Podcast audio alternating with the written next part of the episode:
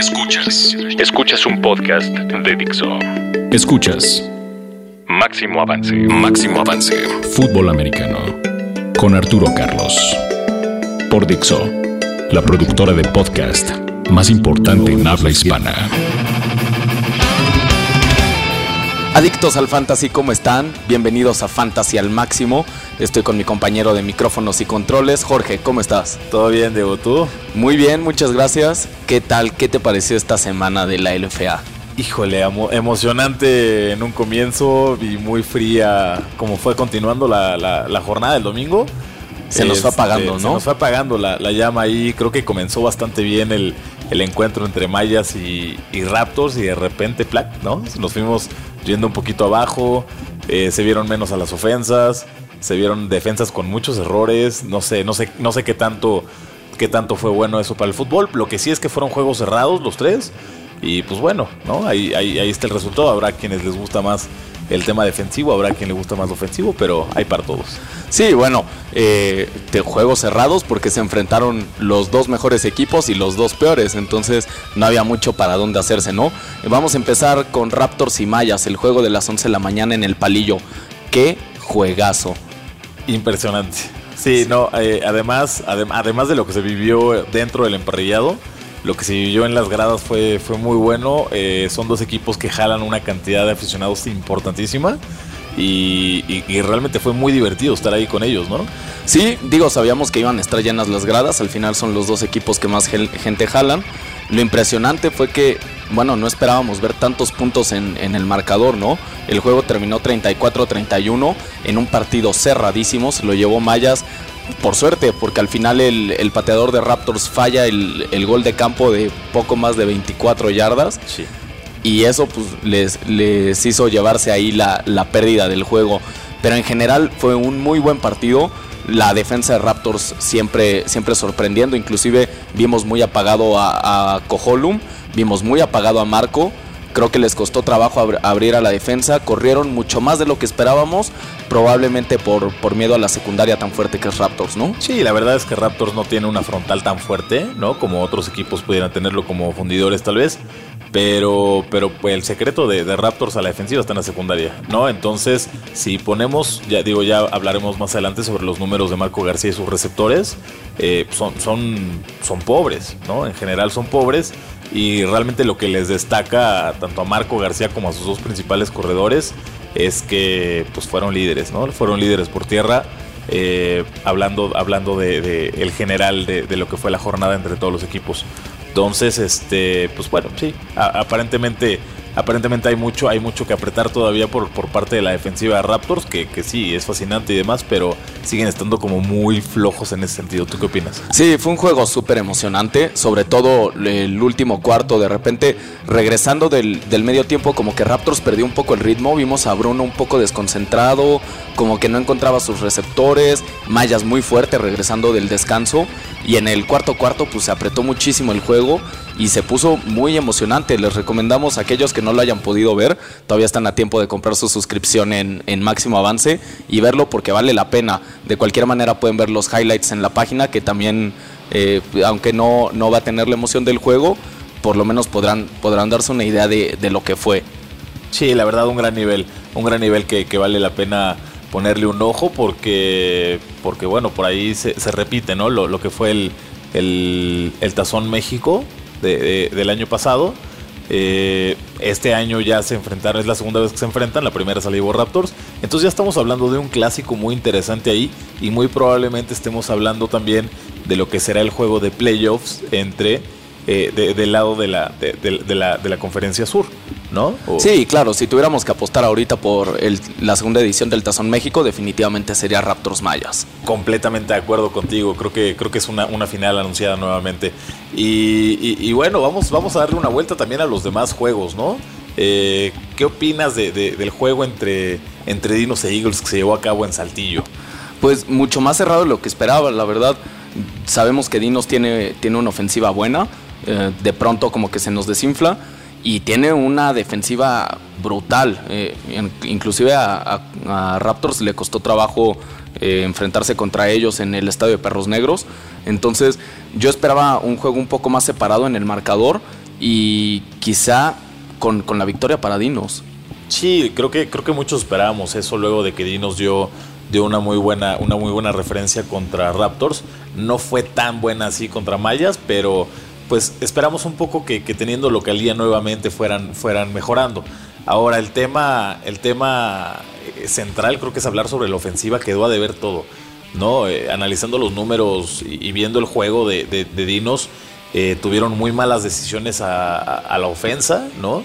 entregas de balón muy equivocadas por parte de los dos corebacks que estuvieron jugando, que fue Miguel Chen y estuvo Alberto, Alberto García de nuevo. Y, realmente se le vio muy pobre al equipo.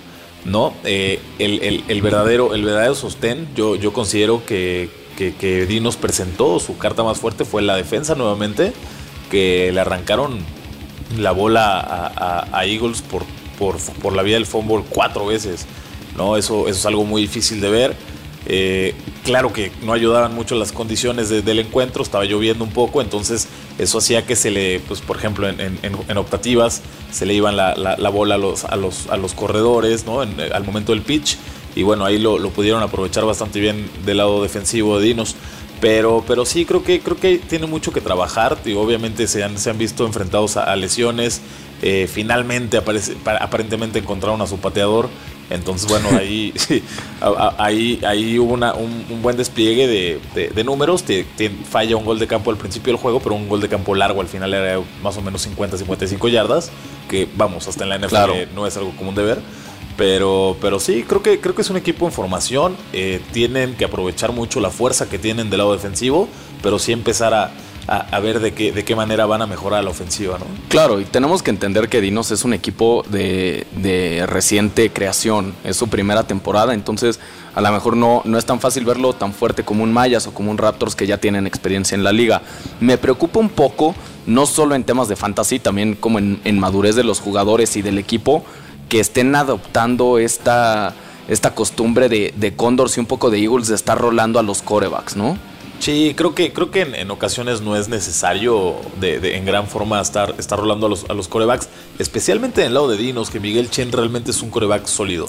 Sí, tiene... tiene... un físico muy bueno, es rápido, es elusivo, eh, no suele tomar malas decisiones a la ofensiva y tiene un buen brazo, ¿no? Pero... Tiene un problema con la bolsa, ¿no? Creo que tiene un problema con la bolsa, no tiene, no tiene una, línea muy buena.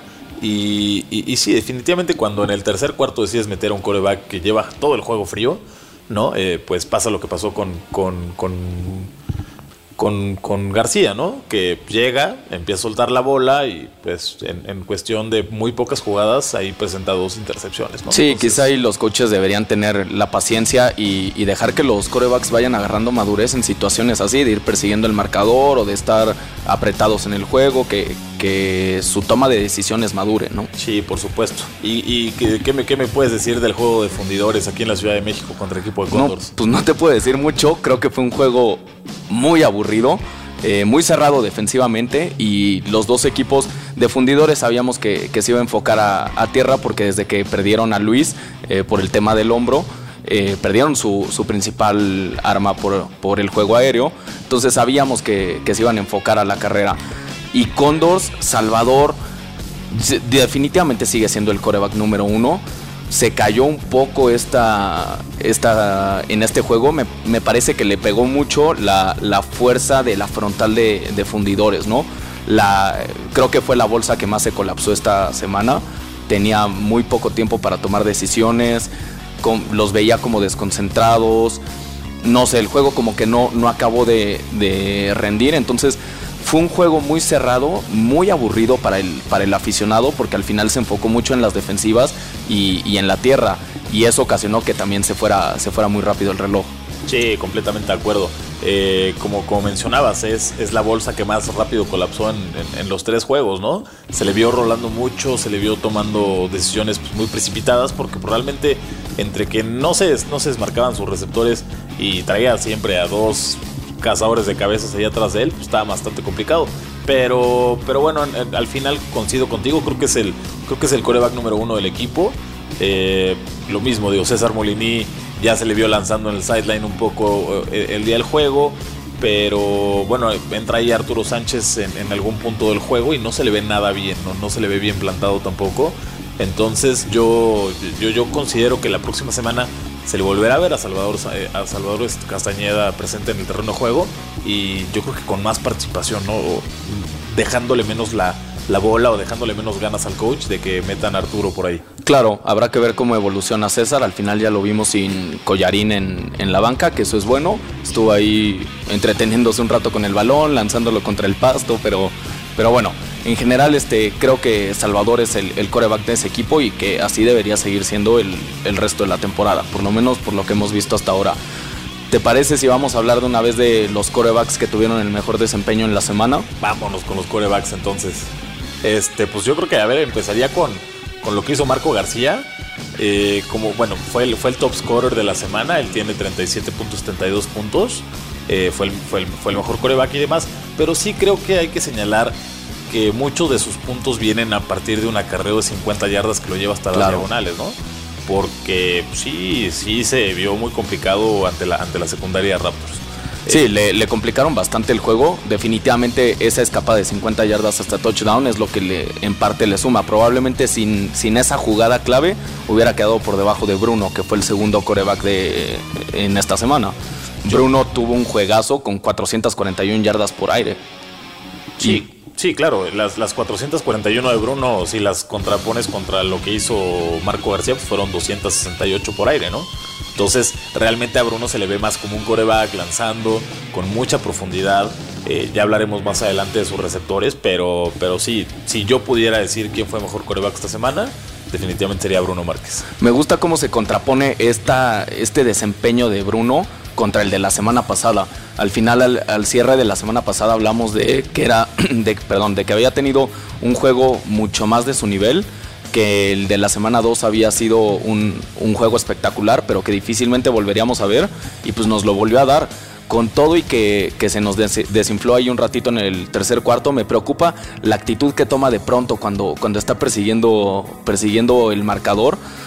Su toma de decisiones se ve mermada, como que empieza a, desconfiar de sus receptores, intenta correr mucho él y eso al final lo afecta, por ahí se llevó un par de golpes bastante buenos. Sí, la verdad es que sí, sí todos los vimos y, también coincide un poco en, el tema de, la confianza con los receptores, tal vez, no sé si, tenga alguna cuestión de que le sueltan pases por ahí o, que, cuál sea la cuestión, pero, pero bueno, sí, al final tiene un muy buen yardaje, no nos presenta la cantidad de anotaciones que, tuvo en la semana 2, que, este, que fueron 5, si no estoy cinco.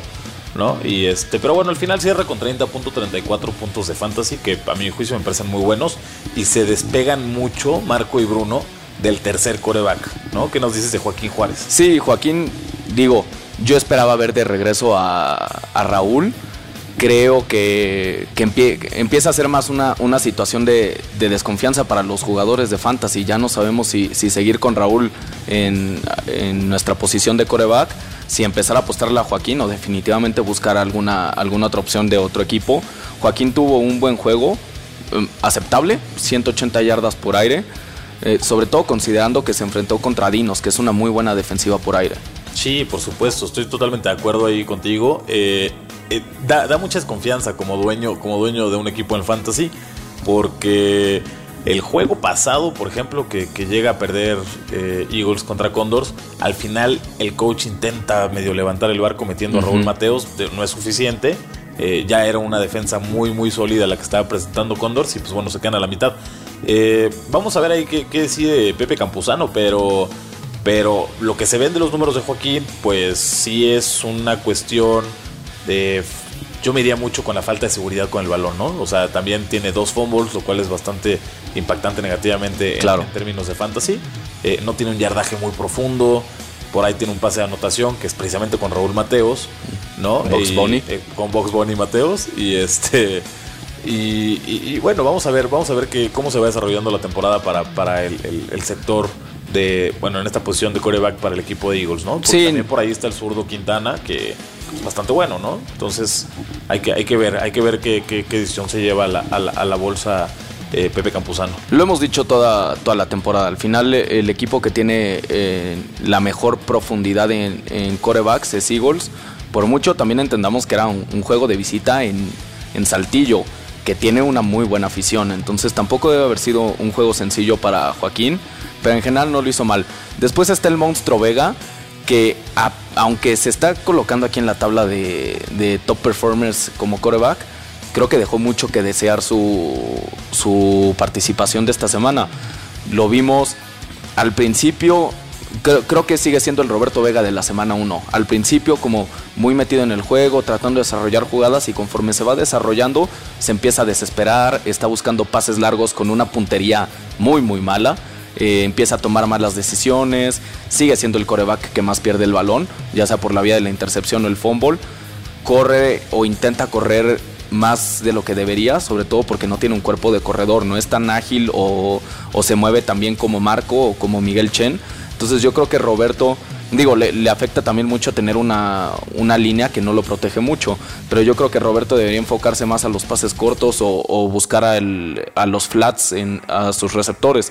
Creo que eso lo podría ayudar a mejorar y definitivamente tiene que trabajar mucho en, con la línea. Al final que, una bolsa se, se, colapse tan rápido, pues no, no le permite eh, ser el coreback que todos esperamos ver, sobre todo porque sabemos que tiene el talento, desde, desde colegial lo vimos, es un jugador eh, muy talentoso que también le debe impactar un poco el, el tiempo que dejó de jugar pero creo que debería ser lo mejor. Yo, yo esperaría ver al monstruo Vega compitiendo un poco más en el nivel de Bruno o de Marco. Sí, por supuesto, sobre todo, digo, son contemporáneos y, los tres tuvieron una gran participación en, términos de colegial, ¿no? Eh, digo, Roberto Vega es el indiscutible ganador de entre los tres corebacks eh, en una cuestión de campeonatos y demás, pero pues yo también, yo también considero que está muy fuera de forma, ¿no? Eh, no, no, presenta, no presenta la rapidez, digo, nunca fue un coreback rápido, pero pues vamos, era un poco más elusivo, tomaba mejores decisiones, tenía un mejor brazo también por ahí, ¿no? Eh, como, como decía hace rato, se le quedan muchos pases cortos. Eh, muchos se le pasan. Muchos se le pasan. Eh, muchos simplemente van a la banda, ¿no? Entonces digo, vamos a ver, vamos a ver cómo va mejorando o cómo va empeorando o manteniéndose igual Roberto Vega, pero, pero creo que hay mucho ahí que, trabajar. Y, finalmente tenemos a Salvador Sánchez, lo mismo, ¿no? algo, semejante que con Roberto, eh, la cuestión de los puntos. Tiene 11.6 puntos de fantasy. Se le ve, sí se le ve entre la lista de los mejores, pero no por un gran desempeño en cuanto a puntos. Ahora, hay que señalar que, el coach decidió meter a Arturo Sánchez, ¿no? Sí. Eh, sí, Arturo, Salvador, perdón, Salvador Castañeda y, Arturo Sánchez. Entonces, eh, entra, Arturo Sánchez y pues eso, realmente le, merma ahí un poco la, la, producción de puntos a Salvador. Pero hasta donde vimos, digo, si tiene un fumble, eh, suelta una intercepción también por ahí. No, eso también desesperó un poco o inquietó al, al, coach y, bueno, ahí se, ve el reflejo, ¿no? En, en, 12, en 12 pases completos genera 144 yardas, lo cual no es tan despreciable tampoco. Recordemos que no es un coreback eh, que, que, haya eh, encontrado muy bien a sus receptores en profundidad, ¿no? Buscan más el centro del campo y demás, pero bueno, vamos Tampoco a ver. los tiene, ¿no? Al final, sí, sí uno de sus principales receptores es Donnell, entonces... Muy complicado. Sí, así que digas que cuerpo aéreo, pues no tanto. Sí, no. Al final no fue el mejor juego de Salvador, eh, pero creo es lo mismo que hablábamos hace rato de Miguel Chen. Yo creo que los, los coaches se están precipitando en moverlos y no les están permitiendo tomar la madurez que, deberían de tener en una liga profesional. Completamente. Del otro lado de, de los pases están los receptores que esta, esta semana se la llevó y, e indiscutiblemente Iván García, el receptor de los Raptors, ¿no? Sí, bueno, Iván García es uno de los tres receptores de Raptors que están en la lista de los mejores cinco. Realmente es impactante cómo, cómo Bruno encuentra sus receptores. Eh, eh, ahí, como ya menciona, está Iván García que con apenas cuatro recepciones se lleva 128 yardas y un touchdown, ¿no? Eh, él genera casi 19 puntos de fantasy. Tiene una, tiene una tarde espectacular. ¿no? Y, abajito de él está Enrique Barraza, ¿no? Con un poco más de, un poco más de recepciones, tiene 7. Eh, pero bueno, ahí por ahí nada más se quedó con 81 yardas y también anota, ¿no? Anota de 6, cerrando con 14.1 puntos de fantasy. Y al final viene Próspero Cabrera, que la semana pasada tú muy atinadamente dijiste apuéstenle, ¿no? Y realmente no, no, no dejó nada de ver. Ahí Cierra con 133 yardas, no encuentra la zona final, eh, pero sí acaba con 13.3 puntos de fantasy. Y creo que también el hecho de que no haya sido el mejor receptor del, equipo se debe a la lesión que sufre hacia el, cierre del juego. ¿no? Sí, al final del juego se, lastima y tienen que, sacarlo. Eso creo que le impactó un poco. Al final eh, que Próspero se haya colocado en la tabla es producto de lo que venimos hablando toda la temporada, ¿no? las defensivas van identificando quiénes son las primeras opciones de los corebacks, van identificando quién es el que mejor se, se mueve y el que más libre queda, y eso hace que se enfoquen a cubrirlos a ellos y jugadores como Próspero o como Rolando Medina de fundidores van quedando, van quedando libres y eso les permite pues tener el volumen, que es lo que siempre hemos dicho, donde hay volumen hay puntos de fantasy. Sí, por supuesto. El último, y es el mismo efecto, es Josué Martínez, lo veníamos diciendo desde la semana 1 le ayudó mucho, eh, desgraciadamente, y, no, que, no quiero sonar a que fue algo positivo, pero Aaron Williams eh, tuvo una distensión eh, en la pierna, me parece, la pierna derecha. Sí, creo que sí. Y tuvo que prácticamente no jugó, salió en, las primeras, en el, primer drive o el segundo de, de mallas. Y eso permitió, uno, que, que, la defensiva se enfocara mucho a desaparecer a Cojolum y que le abrieran espacio a Josué. No tuvo mucho volumen, eh, en recepciones tuvo cuatro, pero con 60 yardas y un touchdown, que son 12 puntos de, de fantasy nada despreciables. Muy buenos. ¿No? Y bueno, ¿cómo ves si nos pasamos al ataque terrestre de los equipos? Que eh, pues del lado, del lado de Mayas y un poquito a Raptors sí vimos más fuerza, pero casi en todo el resto de los, de, los equipos se vio muy bajo. Eh, por ejemplo, ahí al final se, se, va colando en la lista dos, dos jugadores de fundidores que ven a su principal eh, arma por tierra lesionarse también, ¿no? En la segunda mitad del juego, que es Adrián. Y bueno, ahí ya tanto Alanis como Espinosa comienzan a recibir más, más, más repeticiones, ¿no? Eh, pero bueno, comenzando por, por el primerito, ya nos sorprende ni un poco es Edgar Arroyo. ¿Cómo ¿Qué? viste? No, hombre, Edgar, digo, lo, lo, dijimos desde la semana 1 también, también este, obviamente Omar le iba a impactar tener tanto talento en, en, el depth chart, le iba a hacer perder volumen y Edgar se ha vuelto pues prácticamente eh, yo creo que están compartiendo la cantidad de toches. Omar está muy cerca de él en, puntos. Tuvo 109 yardas por tierra, pero ojo, eh, de esas 109, una es una escapada de 75 yardas hasta touchdown. Probablemente sin esa jugada no hubiera aparecido en la lista. Eh, Omar se desapareció mucho y Edgar pues sigue, sigue siendo muy talentoso, sigue dando de qué hablar. Me encanta el, las piruetas que, que, se echa, al final arriesga el físico, no le da miedo lastimarse y creo que eso en parte le permite anotar tanto, ¿no? Tuvo dos touchdowns por tierra y 70 yardas, nada mal considerando que comparte el, backfield con Omar y con Ríos. Entonces, al final creo que Edgar está teniendo una producción muy sólida, probablemente en muchos de los player pools siga libre en la mayoría de las ligas, entonces definitivamente debería ser apuesta de todos esta semana. Sí, por supuesto, como lo de, hecho ya lo decíamos hace hace un par de semanas, los que no nos escucharon pues probablemente se lo perdieron, pero sí Edgar Edgar Arroyo es una apuesta más que ciega que se debe tomar por ahí.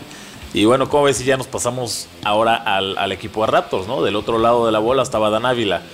Eh, ese receptor corredor. Ese receptor corredor que, en otras semanas solo se le ha visto bien por aire. Esta semana realmente solo se le vio bien por tierra, porque de hecho por aire tiene una yarda negativa. Exacto. Entonces, bueno, Dan, Dan tiene únicamente 22 yardas por tierra, pero las dos las llevó a las, a las diagonales, ¿no? Sí, y creo que en parte las yardas negativas de, de Dan por aire son producto de que fue la opción que se usó en todos los pases pantalla que Mayas leyó muy bien en todas las ocasiones, nunca lo dejaron escaparse por ahí y eso le afecta en la producción. Pero definitivamente Dan sigue siendo el jugador más talentoso de, digo, hablando de receptores corredores en, Raptors. Es la opción número uno de Bruno, definitivamente. Y la opción número uno del coach Duke. Creo que confía mucho en él, sobre todo en zona roja entonces, Dan debe ser la apuesta de, fantasy de cualquiera que lo tenga en su, en su roster. Sí, definitivamente. Cerrar otra vez dentro de los primeros cinco corredores de la semana no es, no es cualquier cosa. Acaba con 14 puntitos. Y bueno, luego, como, como te comentaba hace rato, tenemos a Manuel Alanís y Alberto Espinosa, ¿no? Eh, uno con menor yardaje que el segundo, que es Manuel Alanís, tiene apenas 25 yardas por tierra, pero una sí la lleva, la lleva a las diagonales. Y Alberto Espinosa cierra con 50 yardas, que al final es el que tiene la, mayor cantidad de, yardas por tierra generadas. Y bueno, se queda con 5.3 ¿no? Eh, puntos de fantasy. Realmente, eh, lo, que, comentábamos, hay una gran diferencia entre lo que hace Alberto en el número 5, con por ejemplo lo que hace Dávila, ¿no? Eh, Dan Ávila en el número 3. Sobre todo porque Fundidores se dedicó a correr en el juego y Raptors y Mayas fue un juego mucho más aéreo que, que por tierra. Por Entonces creo que es tiene mucho más mérito que, que, tanto Arroyo, Cojolum y Ávila estén en los primeros tres lugares, dado el tipo de partido que tuvieron. Claro, claro, completamente de acuerdo. Y bueno, ahí como ves, si ya hablamos de a quién se enfrentaron. Exacto. Sorprendentemente, eh, y digo sorprendentemente no porque sean una defensiva mala, pero Dinos está en la primera posición y es sorprendente por la cantidad de puntos que generaron. Sí, no, por supuesto. Eh, digo, ya, ya lo veníamos platicando en semanas anteriores, ¿no? Tanto Dinos como, como Raptors tienen las, las defensas más dominantes. Eh, yo, al igual que tú, considero que Raptors tiene la, más dominante, ¿no? De, y la más emocionante. Y la más emocionante, sí. Eh, pero esta semana realmente le arrebatan cuatro veces la, la bola, ¿no? En fumbles al, equipo de Eagles. agarran atrás tres veces al coreback eh, bloquean una patada. Bloquean una patada por ahí. O sea, realmente se, les ve muy fuertes, ¿no? Y bueno, al final solo reciben 14 puntos, ¿no? Eh, que eso también al final ayuda, ayuda muchísimo para, para, subir en, la generación de puntos de fantasy. Cierran con 15 puntos de fantasy. Es, bastante. Es la primera semana que vemos, que vemos eso. Sí, por supuesto. Es la semana que vemos no solamente a, a, una defensiva tan dominante, sino a las otras tres o cuatro realmente muy fuertes, ¿no? Digo, ya vamos a hablar un poquito de ellas. Eh, las únicas dos que quedan a deber en cuanto a generación de puntos, pues son... Raptors y Mayas. Exactamente, es una consecuencia de, las ofensivas, ¿no?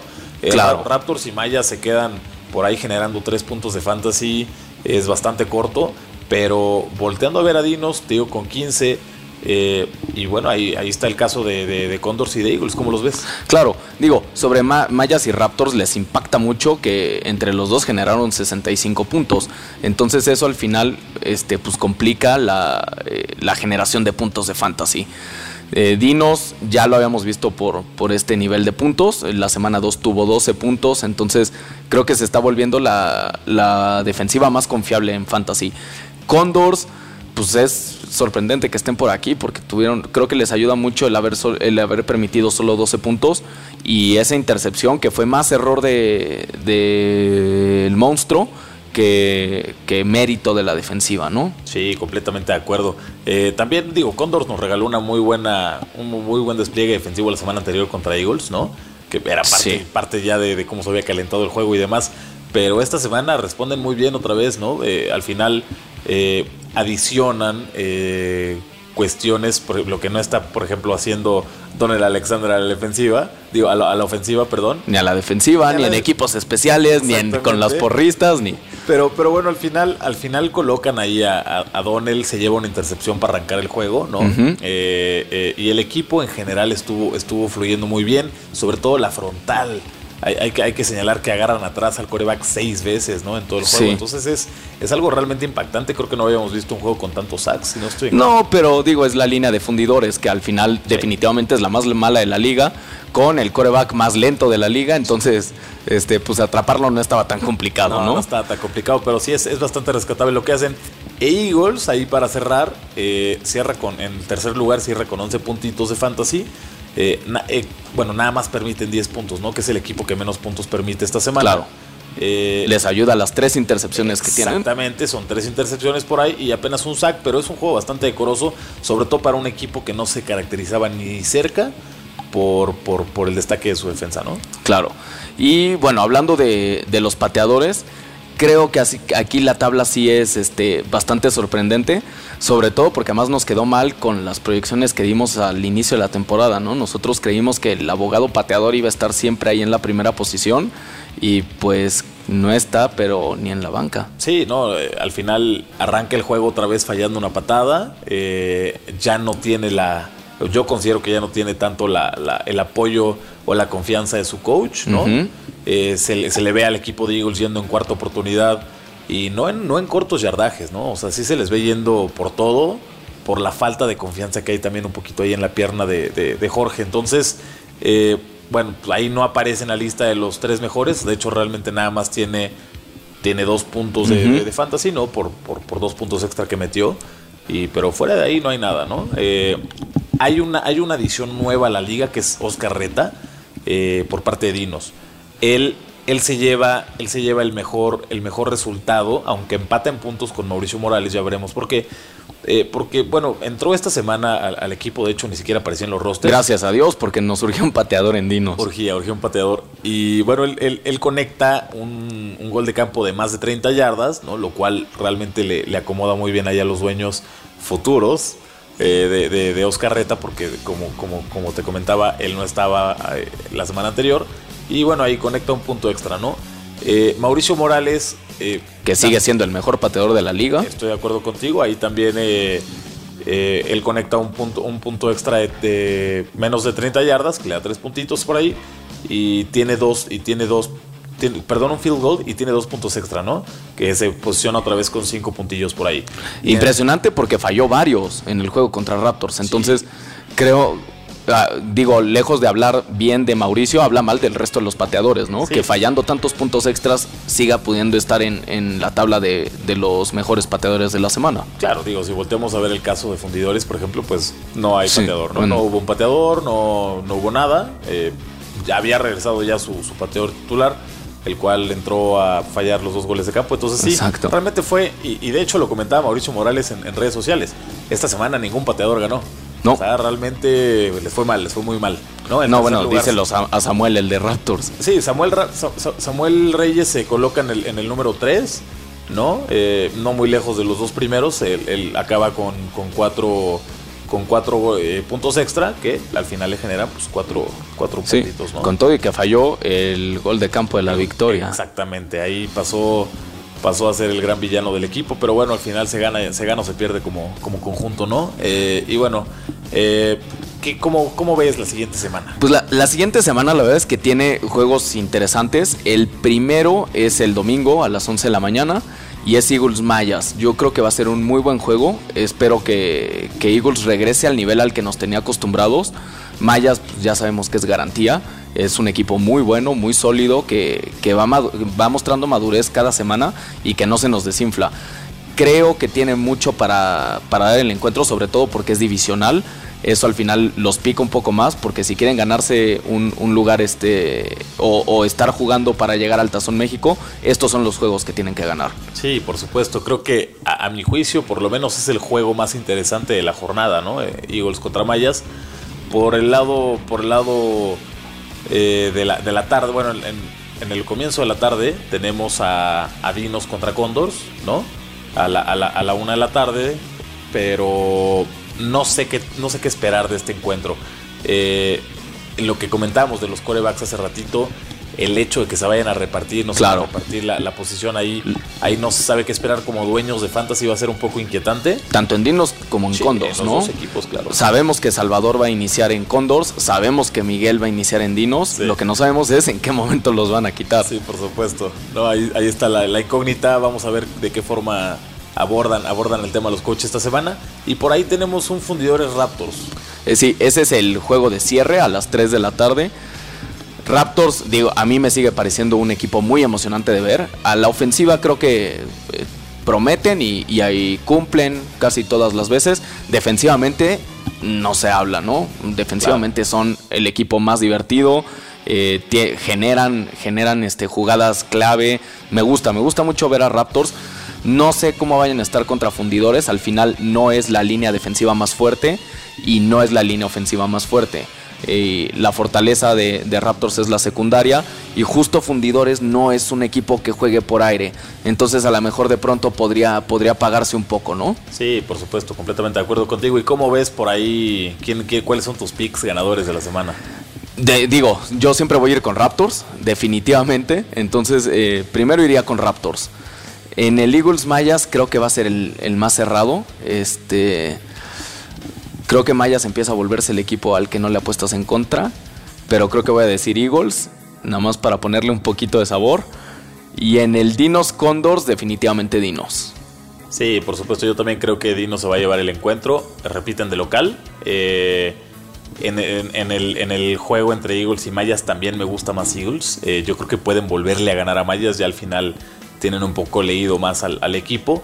Y en el Raptors Fundidores también, creo que Fundidores viniendo de visita vuelve a perder contra Raptors. No olvidemos que en el, primer enfrentamiento que tuvieron con fundidores de locales se llevaron la victoria, pero creo que no va a ser, no se va a repetir ahí la historia, ¿no? Yo creo que yo creo que Raptors eh, del aprendizaje que tiene contra fundidores y del aprendizaje que lleva esta semana contra Mayas eh, le, va, le, va, a tener una muy buena respuesta ahí al equipo al equipo regio. Definitivamente adivina adivinador dónde va a estar Mateos. ¿Va a ser coreback? ¿Va a ser receptor? ¿Va a ser corner? ¿Va a ser las dos anteriores y no coreback? ¿Qué esperamos de él? Muy complicado. Yo creo que yo creo que este este domingo aventuraría a decir que me iría con Mateos por aire, que lanzando la bola, digamos. Como coreback. Como coreback, porque eh, no está teniendo la profundidad el equipo con Joaquín Juárez, ¿no? Que por ejemplo se le vio a, Raúl Mateos contra los mismos mayas en la semana 1, ¿no? Entonces, eh, yo creo que yo creo que el equipo va a repetir contra, contra Mayas a, Raúl Mateos. Deberían hacerlo sobre todo porque la única forma de ganarle a Mayas es abriendo a la defensiva. Al final tienen un muy buen corredor que la hace receptor que es Vladi y tienen a Castellán que es también un muy buen corredor. Entonces yo creo que les pueden ganar, pero van a tener que abrir a esa defensiva y definitivamente Raúl es la persona indicada para hacerlo. Completamente de acuerdo contigo. ¿Y, qué jugadores proyectados tenemos para ser los más fuertes en la siguiente semana? Cuéntanos. Pues mira, eh, hablando de corebacks, eh, seguimos pronosticando al, mejor, como el mejor a Bruno Márquez. Creo que, podríamos hacer un, caso para, para Marco y que a lo mejor fuera, fuera nuestro pick número uno pero al final a Bruno le estamos proyectando 360 yardas y 3 touchdowns por aire. Creo que en parte es producto de que se enfrenta a fundidores. Entonces él, él es nuestra opción número uno con 32.4 puntos de fantasy. Ok, sí, completamente de acuerdo contigo. Este es una, es una, es una muy buena eh, arma, ¿no? El, equipo de Raptors por aire. Y la secundaria de fundidores es de las peores que hay. Exacto. Entonces. Después eh, tenemos a Marco, Ahí le estamos proyectando 290 yardas por aire y dos touchdowns. Un par de, yarditas ahí por tierra. Al final Marco se, mueve bien. Este, es raro ver que, la bolsa colapse. Pero cuando pasa, Marco, Marco tiene muy buena movilidad. Entonces ahí le estamos proyectando 25.6 puntos. También este, en parte es producto que se enfrenta contra Eagles. Que aunque no es una mala defensiva de pronto se les complica el juego, el juego aéreo. Entonces esperamos un, buen desempeño de Marco. Ok, perfecto. Y bueno, ahí va la apuesta, ¿no? Eh, no sabemos si va, si va Joaquín Juárez o si va, o si va Raúl Mateos. De cualquier forma, consideramos que, que Joaquín Juárez, en caso que sea titular, se puede llevar unos 20 puntitos por ahí de, de, fantasy. Sí, fácil. ¿No? Eh, la apuesta más segura es decir que va a arrancar Joaquín Juárez ¿no? Porque lo ha hecho así en las últimas dos jornadas. Y se lo ha ganado. Y se lo ha ganado y ya, ya, ya ha sacado los, resultados y demás. Pero, pero bueno, vamos, vamos a ver también cuál es la decisión de Campuzano. Eh, por lo pronto, la sugerencia es: pues váyanse a la segura y vayan con Joaquín, ¿no? Sí. Eh, y bueno, en el cuarto, en el cuarto spot tenemos a Roberto Vega. El monstruo Vega. El, fantástico monstruo Vega que, que, se le está proyectando un mejor juego de lo que ha tenido recientemente, ¿no? Por ahí se, le, se, le, están considerando 19 puntotes de fantasy, eh, producto de 200 yardas eh, aéreas con dos touchdowns, ¿no? Una intercepción de él no sería, no sería nada, nada poco esperado. Eh, un poco yardaje por tierra y demás. entonces, es una buena opción para ir, ¿no? Sí. Digo, el, monstruo Vega sabemos que tiene talento, pero es al único coreback al que le estamos proyectando perder el balón, porque así lo ha hecho en, todas las semanas, ¿no? Exactamente, sí. y en el último lugar está Salvador Castañeda, definitivamente él va a empezar. No, yo no estaría tan confiado, puede ser que tengamos problemas ahí si, si César, este, no sé, no sé cómo vaya la, la lesión de César pero en caso de que mejorara eh, podría quitarle ahí un ratito este eh, pues sobre todo acercándose el tercer cuarto o el cuarto cuarto podría podríamos ver a Salvador fuera. Por lo pronto estamos esperando 185 yardas por aire y un touchdown un par de yardas por tierra que lo dejarían alrededor de los 17 puntos de fantasy. Completamente de acuerdo. Sí eh, en, el, en, el, caso de, de César Molini no se espera que regrese para esta semana sino dentro de dos semanas pero podríamos ver ahí que, que, Chava esté, esté repartiéndose la bola, como decíamos hace rato con Arturo Sánchez, ¿no? Entonces, digo, vamos a ver, vamos a ver qué sucede. Eh, en, el, en, el, en el otro lado de la bola aérea, ¿cuál es tu sugerencia? se los dije desde la semana 1 ahora sí le estamos proyectando el primer lugar a Próspero. Y digo, además de que es un muy buen jugador, es producto también de, de que las defensivas están aprendiendo quiénes son las primeras opciones de cada equipo, los están desapareciendo y al final a jugadores como Próspero se les abre un muy buen panorama. Le estamos proyectando 104 yardas por aire, nada malas, es prácticamente una tercera parte de lo que esperamos que Bruno genere y un touchdown. Eso lo pondría con unos 16.4 puntos de fantasy y, sería el primer, el primer lugar. Y después justo está un producto más de, de esto que estamos mencionando de las defensivas, sería Josué que en parte esperamos que Aaron no regrese esta semana. Entonces eso le da mucho volumen a él. Él esperamos que tenga 14 puntos de fantasy, un poco menos de las 100 yardas por aire, también con un touchdown. Sí, completamente de acuerdo contigo. En el tercer spot tenemos a uno que no falla jamás, que es eh, Gerardo El y Álvarez eh, de Dinos. Eh, semana con semana nos, nos, ha entregado muy buenas cosas. Incluso esta semana se le estuvo, este, este domingo se lo estuvo viendo ya, incluso por tierra, ¿no? En, en jugadas de engaño, reversibles y demás. Eh, entonces, es una opción, definitivamente quien lo tenga es una opción que tiene que ir eh, como titular en su fantasy. estamos pronosticándole 13.5 puntos de fantasy para esta semana y no creo que nos lo queda de ver. Sí, no, definitivamente es, es una muy, muy, buena opción, sobre todo porque ya se volvió la, la elección número uno de, de, Chen. Sí, por supuesto, completo. Y, e incluso de, de García, también es García desde que entró este domingo solo estuvo. Solo volteaba a su lado. Entonces, sí, es, es bastante interesante lo que hay por ahí. En el cuarto, en el cuarto lugar tenemos a otro Raptor, ¿no? Que sería Enrique Barraza. Que, ¿Cómo lo ves?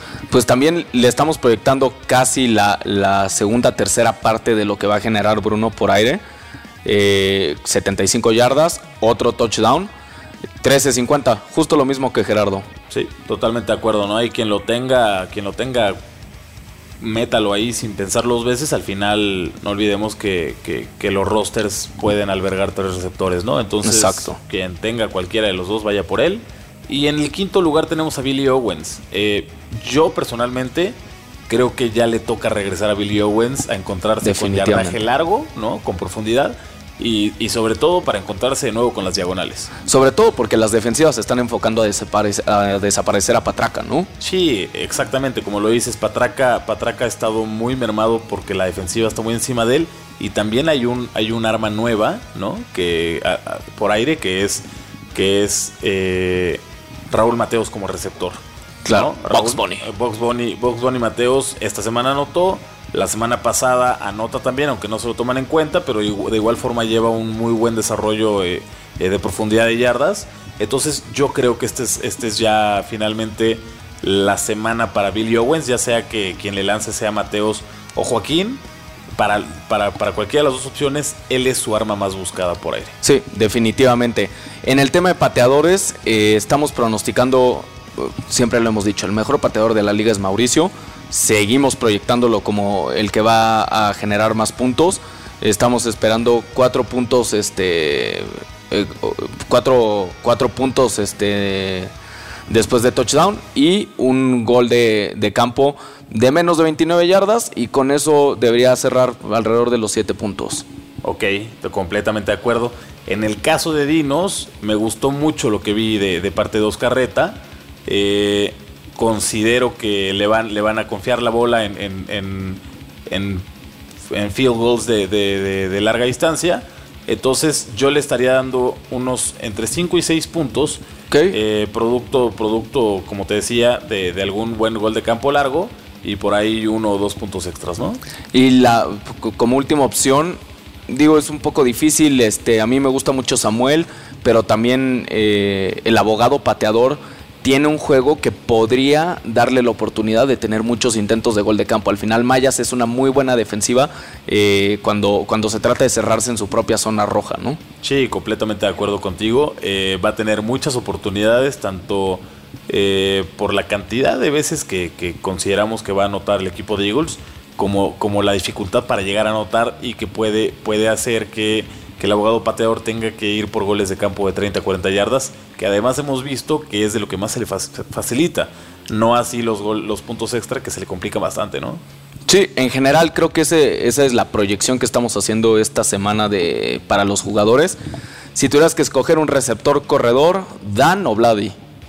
No, definitivamente Dan Ávila. Dan Ávila. Eh, Vladimir tuvo, tuvo un juego silencioso esta semana eh, por tierra, como ya nos ha tenido un poco acostumbrados. Y por aire también las defensivas lo estuvieron cazando bastante. Entonces, eh, creo que como receptor puede tener una, una, por ahí una recepción para touchdown esta semana. Pero yo me iría con, con, con Dan Ávila, ¿no? Que, que es mucho más versátil, que corre, que recibe, que va profundo que coge pantallas, ¿no? Por ahí coge flats y, encuentra buenos, buenos bloqueos. Yo definitivamente me quedaría con el jugador producto de Raptors. Sí, a mí me, gusta mucho Vladi, me gusta lo que hace, pero definitivamente la, opción segura es Dan. Sí. Vamos a ver qué, pasa. Al final tenemos tres muy buenos partidos esta semana. Eh, si tienen la oportunidad, vayan al estadio, se los recomiendo mucho. Si no pueden ir, si se les complica, pueden ver la transmisión a través de Máximo Avance. Pueden ver este, las repeticiones de los juegos de esta semana en máximo avance, pueden ver los highlights, pueden ver los resúmenes, pueden leer, ahí está toda la información, no hay pretexto. Nos pueden encontrar en Facebook como Máximo Avance, nos encuentran en Twitter como Máximo A Fantasy. Creo que eso es todo por hoy. Nos vemos la próxima semana. Muchas gracias, Jorge. Muchas gracias, Diego, y bonita semana para todos. Mucha suerte en sus ligas. Adiós. Dixo presentó Máximo Avance con Arturo Carlos.